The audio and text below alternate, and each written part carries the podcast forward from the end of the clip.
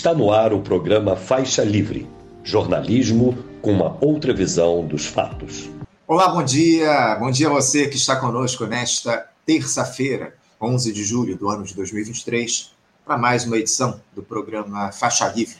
Agradeço demais a quem nos acompanha ao vivo pelo nosso canal no YouTube, o Faixa Livre. E muito obrigado também a você que assiste ao programa gravado a qualquer hora do dia ou da noite e a quem nos ouve pelo podcast Programa Faixa Livre dos mais diferentes agregadores.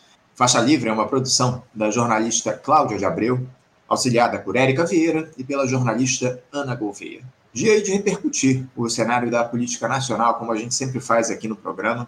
O governo Lula tenta atrair o Centrão para a base aliada nessa intenção de ter mais facilidade na aprovação de projetos lá no Congresso Nacional, só que o preço aí a ser pago por esse apoio que vem sendo articulado pelo presidente da Câmara, Arthur Lira, inclui ministérios como o do Desenvolvimento e Assistência Social, um dos que tem mais orçamento lá na esplanada dos ministérios, liderado atualmente pelo petista Wellington Dias.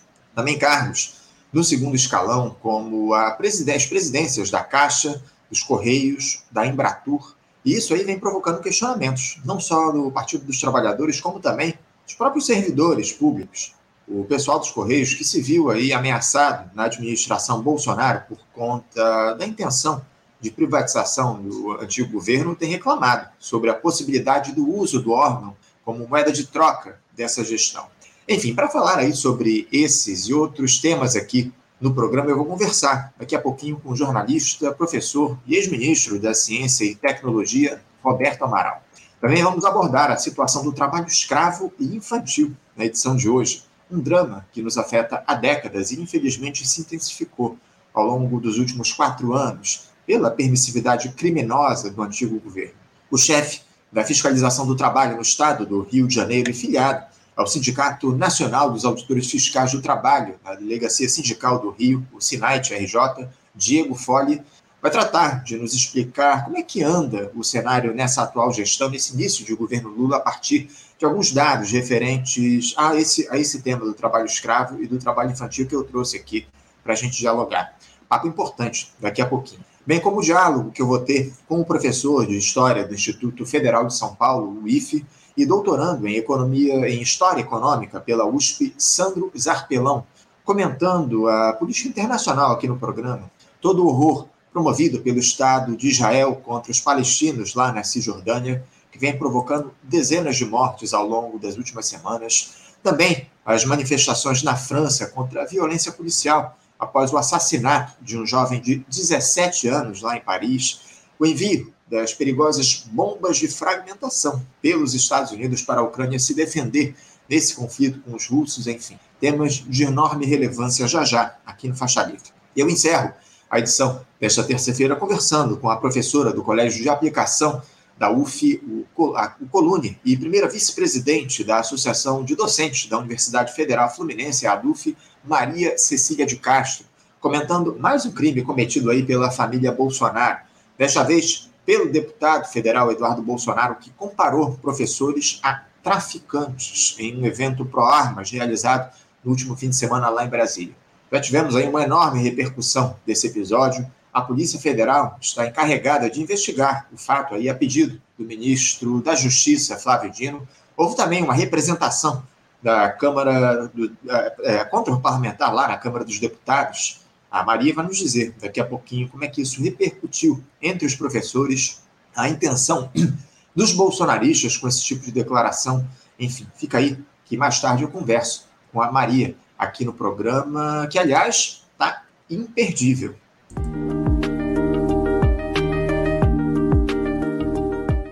Saúdo, do outro lado da tela, o nosso primeiro entrevistado, que já nos aguarda aqui. Eu me refiro ao jornalista, professor e ex-ministro da Ciência e Tecnologia, Roberto Amaral. Roberto Amaral, bom dia. Bom dia, claro que estão nos ouvindo agora e vendo agora. E boa tarde, boa noite, para que nos acompanharem hoje ou amanhã ou depois. Muito obrigado, Roberto. Agradeço muito a tua participação conosco aqui no nosso programa. Muito obrigado por ter aceitado novamente o nosso convite para fazer esse diálogo, Roberto. E a gente queria conversar contigo a respeito, como eu citei aqui na abertura, da situação da política aqui no nosso país, porque a gente acabou de passar, Roberto, da metade do ano Congresso ainda que, não de maneira oficial, ele está em recesso, né? Brasília deve viver aí um período de calmaria até o fim deste mês, pelo menos na teoria, né? Isso depois de um início de ano conturbado, que teve aí tentativa de intentona logo na primeira semana de gestão, teve também muitas disputas no interior do governo, disputas essas, aliás, que devem seguir aí ao longo dos próximos tempos, pressão por trocas na equipe ministerial, uma delas que deve ser efetivada ainda esta semana, com a saída da ministra do Turismo, a Daniela Carneiro, e a nomeação do também deputado Celso Sabino, do União Brasil, para o cargo. O Lula também falou grosso aí recentemente, disse que não vai promover mudanças lá na pasta da saúde, garantindo a ministra Lízia Trindade, pasta da saúde que era cobrada lá pelo, pelo Central, pela União Brasil, né? Enfim, por essa turma que quer apoio, que quer é, é, oferecer apoio do governo em troca de cargos e emendas. Só que já há uma articulação, Roberto, para que o bom e velho Centrão se incorpore ao governo de maneira definitiva. Aí sim, com uma farta de distribuição de cargos, enfim, é o que tudo indica, é, Roberto, já estão aí no radar uma série de, de ministérios, parece o Ministério do Desenvolvimento Social, enfim, a gente vai falar sobre isso, inclusive, daqui a pouquinho. Roberto, esse primeiro semestre, na tua avaliação, terminou com o presidente Lula em alta, ao que comemorar até aqui no país, na sua avaliação, para além dessa saída da extrema-direita do comando do Palácio do Planalto? E algo a comemorar, algo a comemorar sim. O mais importante é que o Lula tenha chegado até aqui. Isso é que nós estamos comemorando, nós havermos vencido a intentona, como você muito bem qualificou, e estarmos resistindo ainda à extrema-direita no Brasil e à preeminência do militarismo da caverna na vida civil brasileira. Isto, estes são os dados de hoje. Mas é difícil você comemorar algo ou analisar o que quer que seja sem contextualizar historicamente. E, é, e, nós, e nós temos diante de nós um período muito curto de vida republicana se nós extrairmos este período do conjunto, ou seja, esses seis meses, que na verdade não são seis meses, porque o primeiro, o primeiro mês o presidente da República praticamente não exerceu, não teve como exercer o mandato, primeiro, pela necessidade da montagem da sua equipe e, segundo, pela tentativa golpista, primeiro, a tentativa golpista da intentona do Levante, e, segundo, a tentativa golpista levada a cabo pelo seu hoje, dele e nosso aliado, o jagunço de Alagoas, quando o Congresso Nacional, especificamente a, a Câmara dos Deputados, liderada pelo seu atual presidente, tentava, começou a montar o mesmo esquema de coerção e, e coerção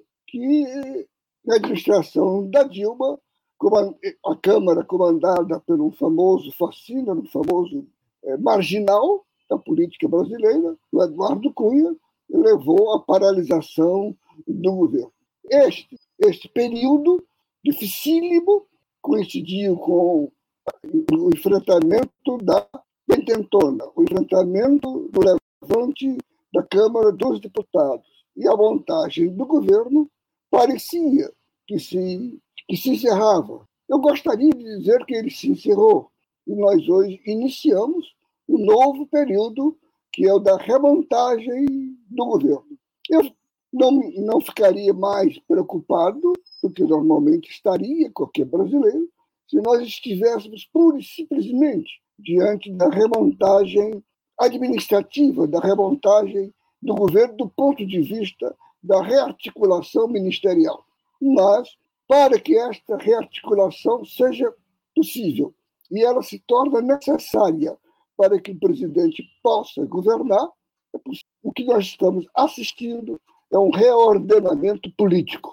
E isto é muito preocupante porque, no limite, ele pode levar o presidente da República a, no exercício do governo, negar o seu projeto de governo. Isso será uma frustração muito profunda e muito grave para a população brasileira, para aqueles que resistiram aos quatro anos do, da avalanche bolsonarista e se aliaram a setores liberais e os chamados democratas para impedir a reeleição do capitão. O presidente da República, Lula, eu vou repetir algumas coisas óbvias por uma necessidade de método. Para ganhar as eleições, e ganhou com as dificuldades sabidas, um pouco, um pouco mais de 1,5%, ou algo em torno de 1,5% da população eleitoral, teve que fazer um arco de alianças muito grande, que contemplou da esquerda, de onde ele surge, para, para a fronteira da direita. Para governar, ele salta deste eixo e, e eu não estou, eu estou apenas registrando, eu não estou fazendo comentários de mérito, de valor. Para governar, ele teve que estender ainda mais essa aliança para poder garantir. Eu diria que na primeira fase, a, governar, a posse para garantir o mandato. Ele avançou ainda mais do campo da direita e fez as concessões consabidas na área militar com, como ponto de partida com a nomeação do atual ministro da Defesa. Isto, esse ponto mostrou-se muito frágil, principalmente nos idos de 8 de janeiro. Mas veio a segunda fase crise, que nós, nós estamos administrando crises, veio a segunda fase, que foi a, a tentativa do a tentativa do centrão, a tentativa da direita que os grandes jornais chamam de direita civilizada, a direita fisiológica, a direita dos negócios, de assumir o governo. A primeira fase era assumir o governo e agora passa a ser de co-governar. E o ápice de, da, da co-governança foi, foram os entendimentos que levaram à aprovação, há poucos dias, da reforma tributária, que é festejada pelo céu, festejada pelo purgatório e festejada pelo inferno, mas, acima de tudo, festejada pela Avenida Paulista. Ah, o é centro está satisfeito, o centro é um, é um Moloch, ele é um gigante insaciável e está negociando para avançar. Antes, só para encerrar, concluir meu raciocínio, eu, eu queria colocar a seguinte questão. Nós outros, ninguém critica o entendimento político. Nós estamos numa, numa república com essas características e o governo tem a, a, a, debilidade que tem.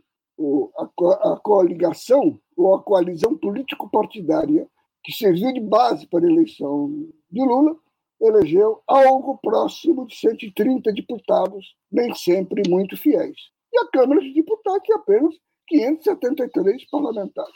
Ele tem que negociar, por sem dúvida.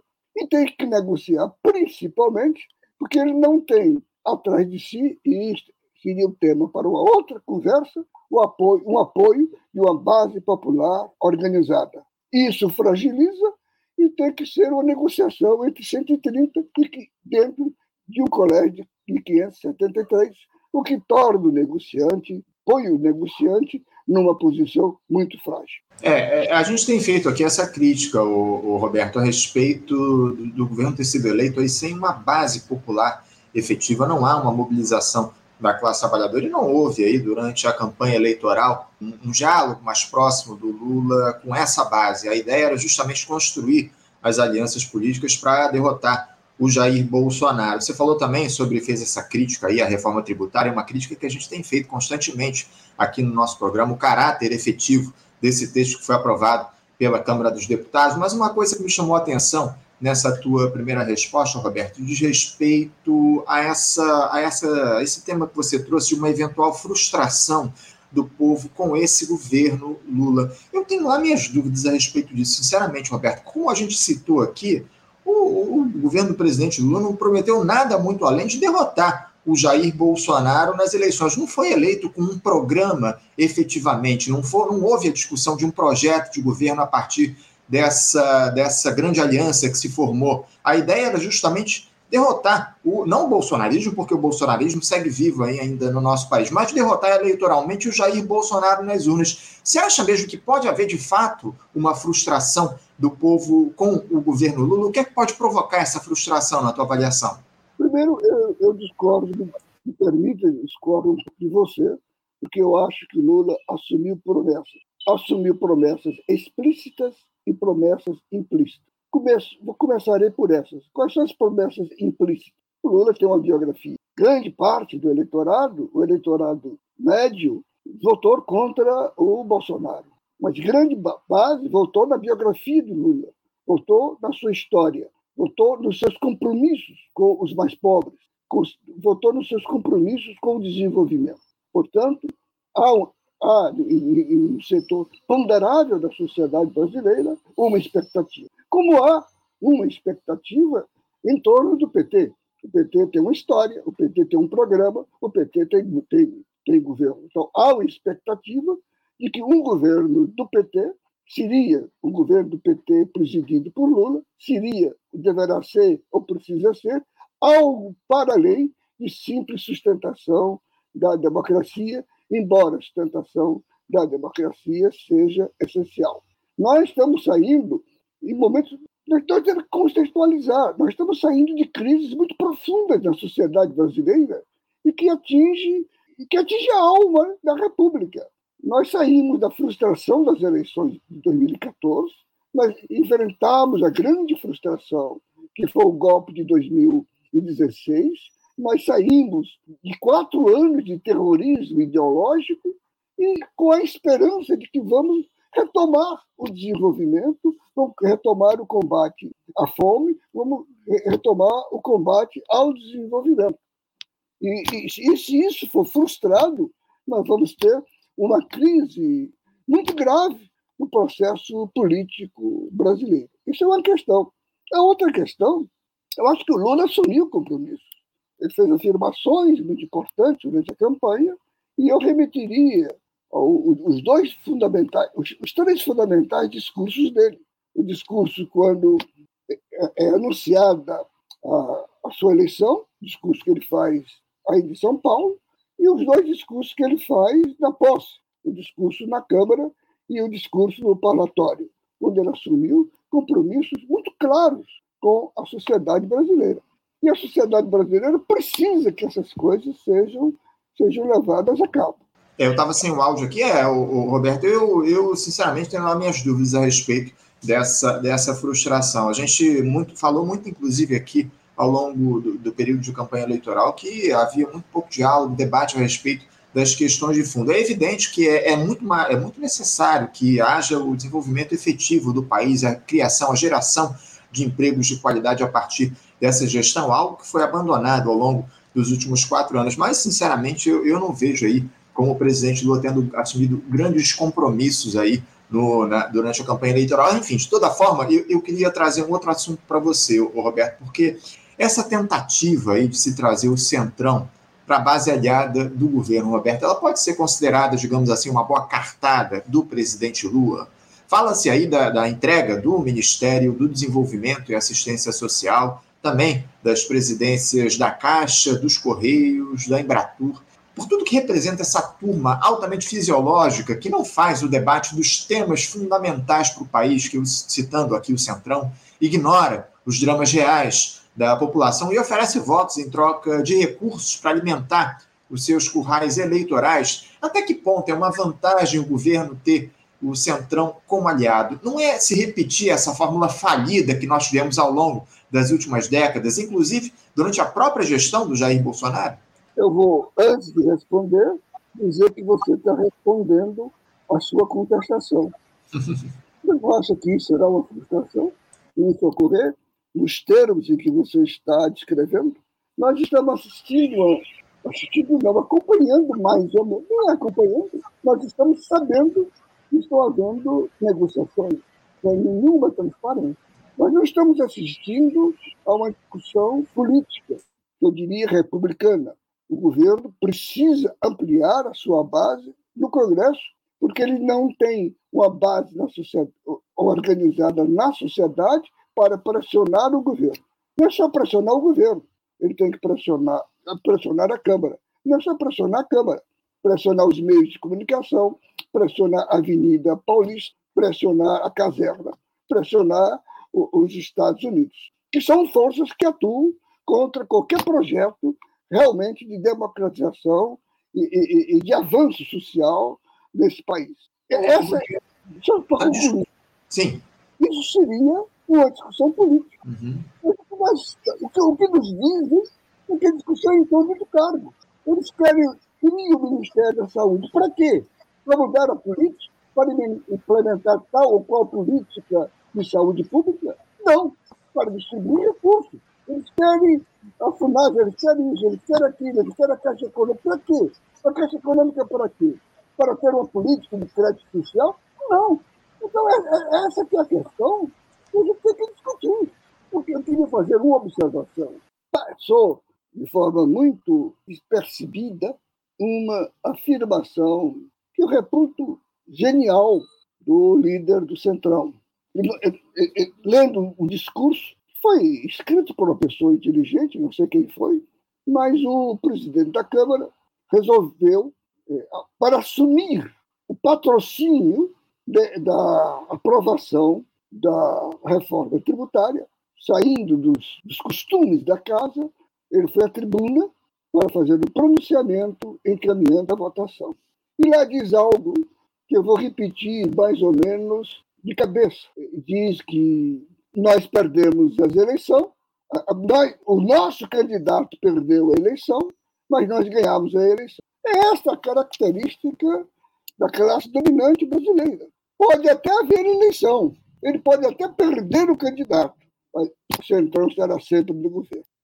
Sem dúvida, sem dúvida. Essa turma, a, a, ainda que o candidato dele seja derrotado, essa turma sempre vai estar no, no topo aí, no comando do país. Agora, você falou a respeito de uma eventual frustração, é, dizendo que eu, que eu respondi o meu próprio questionamento, uma eventual frustração do governo com esses acordos que o governo tem tentado construir com o Centrão. Eu, sinceramente, Roberto, eu tenho lá minhas dúvidas, especialmente diante do quadro de enorme despolitização que está colocado no nosso país. Eu, sinceramente, vejo o povo muito pouco interessado em relação à, à política, efetivamente. Se o governo está, com quem o governo dialoga, com quem o governo constrói alianças. O que o povo quer, no fim das contas, é emprego, o que o povo quer é, é, é condições de, de, vida, condições dignas de trabalho, enfim. Você, você não acha que essa situação, esse quadro de despolitização que foi criado ao longo dos últimos tempos, a partir da própria atuação, evidentemente, dos governos do PT, não dá para tirar essa, essa, essa culpa, digamos assim,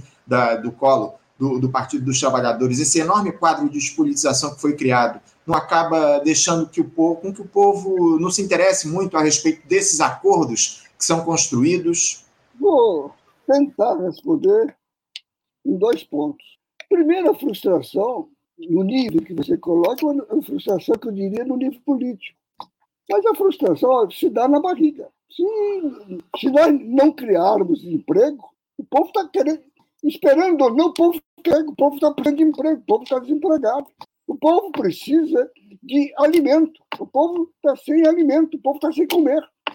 Mais da metade da população brasileira é, é, é tida como é, é, é na, na, na, fragilidade da alimentação. O povo está tá precisando de saúde. O, o nome disso bate. Se isto é fragilidade do PT, se isso é, é, é, do Centrão, se isso é do Joaquim, vai terminar se refletindo em base objetiva. E o que, por que, que isso é importante? Bom, você, você acha que com os compromissos que, nós, que eu não sei quais são, que se diz né, de ingresso dessa gente no governo, nós continuaremos na expectativa de ter um governo voltado para o desenvolvimento, voltado para a criação de emprego, voltado para o aumento da assistência à saúde pública, voltado ao atendimento à, à, à educação pública, isso tem consequência. Sem dúvida, sem dúvida, muito bem colocado, muito bem colocado, Roberto. Agora, após essa semana que passou aí, onde o, o governo conseguiu aprovar lá na, na Câmara a reforma tributária, também o voto de qualidade no CARF, enfim, pautas fundamentais aí dessa gestão para o primeiro semestre, tudo isso com a atuação destacada lá do, do presidente da Câmara, o senhor Arthur Lira, que você criticou com muita razão aí nessa, nessas tuas primeiras respostas, o Arthur Lira atuou de maneira decisiva lá na articulação política. Já há quem diga aí que o, o, deputado, que é coautor aí de uma série de crimes cometidos pelo Jair Bolsonaro, a gente não pode esquecer disso, ele não levou à frente aí um, nenhum dos mais de 100 pedidos de impeachment contra o ex-capitão que chegaram às suas mãos durante os últimos quatro anos. Há muita gente dizendo que o Lula teria domesticado o Arthur Lira. Teve até foto do presidente da República com um parlamentar celebrando essa aprovação da reforma tributária no fim da, no fim da semana. Você concorda com essa tese, Roberto, de que o governo conseguiu tornar o Arthur Lira aí um, um aliado? E isso pode ser considerado um mérito dessa gestão, dada aí a folha corrida dessa figura que está em questão? Eu não sei se é mérito. Pode ter sido ou pode ser uma necessidade.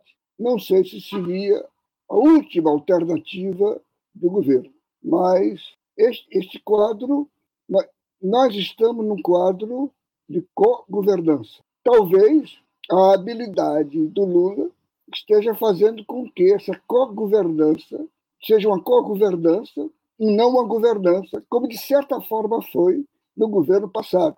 No governo passado, o senhor Lira era, de fato, o primeiro-ministro. O, o capitão entregou a, a, a administração, a coisa, a, a coisa política, ao presidente do Congresso e foi cuidar das suas arruaças e das suas negociações.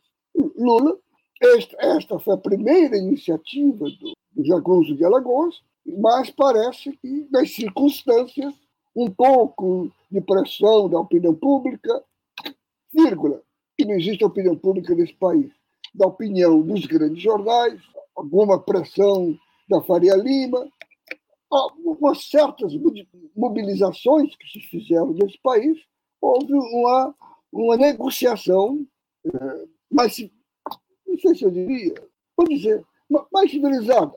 Então, ele assume o papel de, de comandante do governo no Congresso. Aliás, você há de se recordar, ele vinha reclamando isso, que quem estava atrapalhando as negociações com ele era a liderança do governo, era, era a política do governo, era a, o Ministério de, de, de Articulação Institucional, que era a articulação do governo.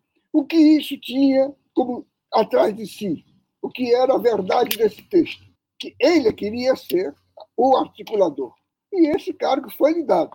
Ele assumiu, nessas últimas negociações, o papel de articulador do governo. Ele é hoje o articulador do governo, talvez ajudado pela Casa Civil, ou atrapalhado pela Casa Civil, talvez ajudado pelo ministro das Relações Institucionais, ou atrapalhado, mas sempre com o diálogo direto o, o presidente, que é o chefe da coisa. É, o, o quem, quem, tem sido muito elogiado pelo Arthur Lira nesses últimos tempos, o, o, Roberto, é justamente o ministro da Fazenda, né? Lá, o Fernando Haddad. Inclusive, o Arthur Lira teria sugerido para o Lula mover o, o, o, Haddad lá da, do Ministério da Fazenda para a própria Casa Civil, para fazer essa articulação do governo, colocando o Gabriel Galípolo lá no Ministério da Fazenda. O Gabriel Galípolo foi nomeado aí recentemente diretor lá do Banco Central, aprovado pelo Senado, enfim. E eu queria tratar um pouco agora justamente dessa figura do Fernando Haddad, porque o ministro da Fazenda ele disse ontem, Roberto, em uma entrevista lá ao podcast O Assunto, da jornalista Natuza Neri, do Grupo Globo, que considera que a pressão vinda tanto de aliados como de adversários vem diminuindo ao longo do tempo. Ele afirmou o seguinte: abre aspas, o fogo amigo e o inimigo diminuiu eu estou me sentindo menos na frigideira do que eu estava três meses atrás. Fecha aspas. Essa redução das pressões que o Haddad vem sentindo, Roberto, se dá mas por mérito aí do titular da parte da Fazenda ou pela ausência de crítica por aqueles que se dizem governistas, Roberto? Porque se a oposição não critica, como o Haddad diz, é sinal de que ela está sendo atendida de alguma forma. Você acha que faltam vozes à esquerda que questionem o rumo da política econômica desse governo, Roberto? Eu, na primeira parte da sua pergunta, eu pensei numa determinada resposta. Com a segunda parte, eu vou conversar por ela. Nós estamos vivendo um, um momento mais ou menos trágico. Eu, não, eu, eu retiro a palavra trágico. Um momento muito perigoso, muito difícil desse, de, dessa nossa fase de reconstrução nacional, que é a crise dos partidos de esquerda. Na verdade, nós temos hoje um grande partido de esquerda. Ele é um grande partido do ponto de vista de estrutura, do ponto de vista de militância. Ele é um grande partido porque é o maior com representação na Câmara dos Deputados e no, e no Senado. É um grande partido porque tem pela quarta vez ou quinta vez o presidente da República e tem uma tradição de luta social. Esse partido, além das contradições internas inevitáveis derivadas da sua própria existência, agravadas pelo fato natural de ter exercido por tanto tempo o, governo, a presidência da República, esse partido hoje é um partido necessariamente ou dramaticamente limitado, porque é um partido no governo. O partido é, é uma questão muito difícil em todo canto você separar o partido do governo com o partido no governo. Ele é, ele é ao mesmo tempo essas duas coisas, o que o afasta de qualquer possibilidade de uma análise crítica. Isso dá, isso leva a, a uma paralisia naquilo que talvez seja mais do que 50% da esquerda brasileira. E os demais partidos que estariam no campo da esquerda eu não sei se tem mais um ou dois, sofrem da mesma, da mesma crise, porque eles estão sob essa mesma grande árvore, essa grande, essa grande sombra. E há uma dificuldade muito grande dentro do governo, fora do governo, no campo qualquer da esquerda, que é como estabelecer o limite da crítica. Como você fazer a crítica ao seu governo sem que essa crítica necessária ao seu governo termine levando mais fogo, levando mais lenha para a crítica da direita, que é o seu adversário fundamental. Então, nós vivemos uma crise hum, complicada, para a qual nos falta muita formação doutrinária. Qual, qual é o, o, o papel da esquerda diante desta, dessa divisão entre tática, a necessidade de sustentar o governo que é uma necessidade que talvez hoje ultrapasse os limites da esquerda, e a necessidade de pensar num projeto de longo prazo, que é o projeto estratégico. É, esta é uma crise estrutural, que se essa crise é agravada por uma outra crise. A base da esquerda, no Brasil e no mundo, é o movimento sindical, é a organização sindical, é a organização popular, em crise, em crise estrutural, em crise, eu diria mesmo, histórica, em crise é, é, tecnológica, em crise de emprego e em crise fundamentalmente organizacional. Nós estamos com os nossos sindicatos, não só, não só no Brasil, mas em muita parte do mundo, em crise. Qual, qual o seu papel nesse momento? Em alguns países, as organizações sociais estão substituindo a ação das ruas, como é o caso recente da França. Mas aqui nem isso está ocorrendo.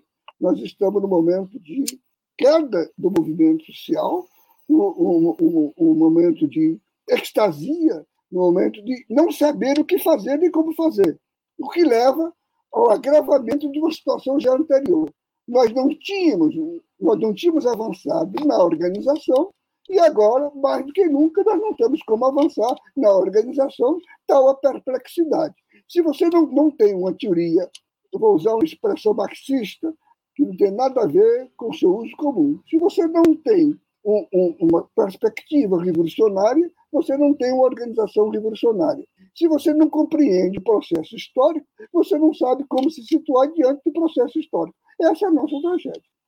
Roberto, você citou aí essa, essa crise que está colocada em relação à representação sindical no nosso país. Inclusive, você fez essa crítica lá no documentário Futuro é Nosso, do qual você participou. Documentário que foi lançado recentemente, uma parceria lá entre o Sindicato dos Professores do Rio de Janeiro e região e também no, no cineasta Silvio Tendler. Né? A gente, eu, inclusive, estive lá no lançamento do documentário duas semanas atrás, se eu não estou enganado, lá no cinema, na Zona Sul do Rio de Janeiro. Você fez essa crítica a respeito da representação sindical nesse documentário. Eu queria aprofundar um pouco mais nessa questão, porque ontem eu tive aqui no programa um papo com o professor de filosofia Luiz Carlos de Oliveira e Silva, ele também trouxe esse tema à tona. Ele disse que essa crise que há no, no mercado de trabalho, na representação sindical, especialmente na organização dos trabalhadores, é o que acaba levando a esse cenário de apatia das esquerdas. Uh, você uh, diz que essa situação uh, com a qual os sindicatos convivem atualmente, ela está ligada, de fato, a essa crise que há no mercado de trabalho e se também a esquerda, de alguma forma, acaba sofrendo com isso por conta da falta de organização dos trabalhadores, esse processo de despolitização está ligado a essa crise que há no mercado de trabalho aqui no nosso país, com precarização, com terceirização, enfim? Ah, tudo isso. E algo mais do que tudo isso. Eu estou convencido que a crise do movimento sindical brasileiro é anterior. E eu temo muito que se diga que as inovações tecnológicas, a precariedade do trabalho, o avanço do, do capital na produção, que tudo isso seja usado para justificar as nossas dificuldades. E, e quando eu atribuo para, para fora de mim os meus problemas, eu deixo de estudar os meus problemas. Eu acho que é coisa mais profunda. Nós começamos a ter crise da, da organização sindical logo depois que nós avançamos, por incrível que pareça, na redemocratização. Nós não repensamos a organização sindical, nós tivemos dificuldade em renovar o nosso sistema de, de lideranças, nós temos dificuldades estruturais, agravadas com o processo. Com o processo. Eu, eu tenho outra crítica, além disso. O processo agrava, mas nós cometemos, eu vou usar sempre o plural, nós cometemos erros graves da organização sindical, principalmente, espero que meus companheiros meus amigos do PT compreendam isso, quando nós ganhamos. A... Primeiro, nós tivemos... eu tenho mais um minuto. Bom, primeiro, há uma questão grave, uma questão muito grave da concepção do processo histórico. A diferença entre tática e estratégia. A diferença entre por que conciliar e não conciliar. Por que avançar e não avançar. Eu quero dizer, um, você concilia quando necessário. Quando é preciso conciliar, você deve conciliar. Mas você tem que compreender permanentemente que a conciliação não é uma estratégia, ela é uma tática que o processo histórico torna necessária. Quando você passa a fazer a conciliação pela conciliação, por ser aparentemente o caminho mais curto, você incorre em erro, você incorre em erro estratégico. E isso é que é fundamental. Nós, da esquerda, ou pelo menos da esquerda a qual eu me sinto filiado, o processo, esse processo que nós estamos vivendo não é o fim. Esse processo é o instrumento para a realização da construção de uma nova sociedade. Eu me, quando eu me esqueço deste projeto, eu passo a fazer a política tradicional. E é isso que nós estamos fazendo desde 2002. Ou seja, as nossas propostas deixam de ser propostas estratégicas.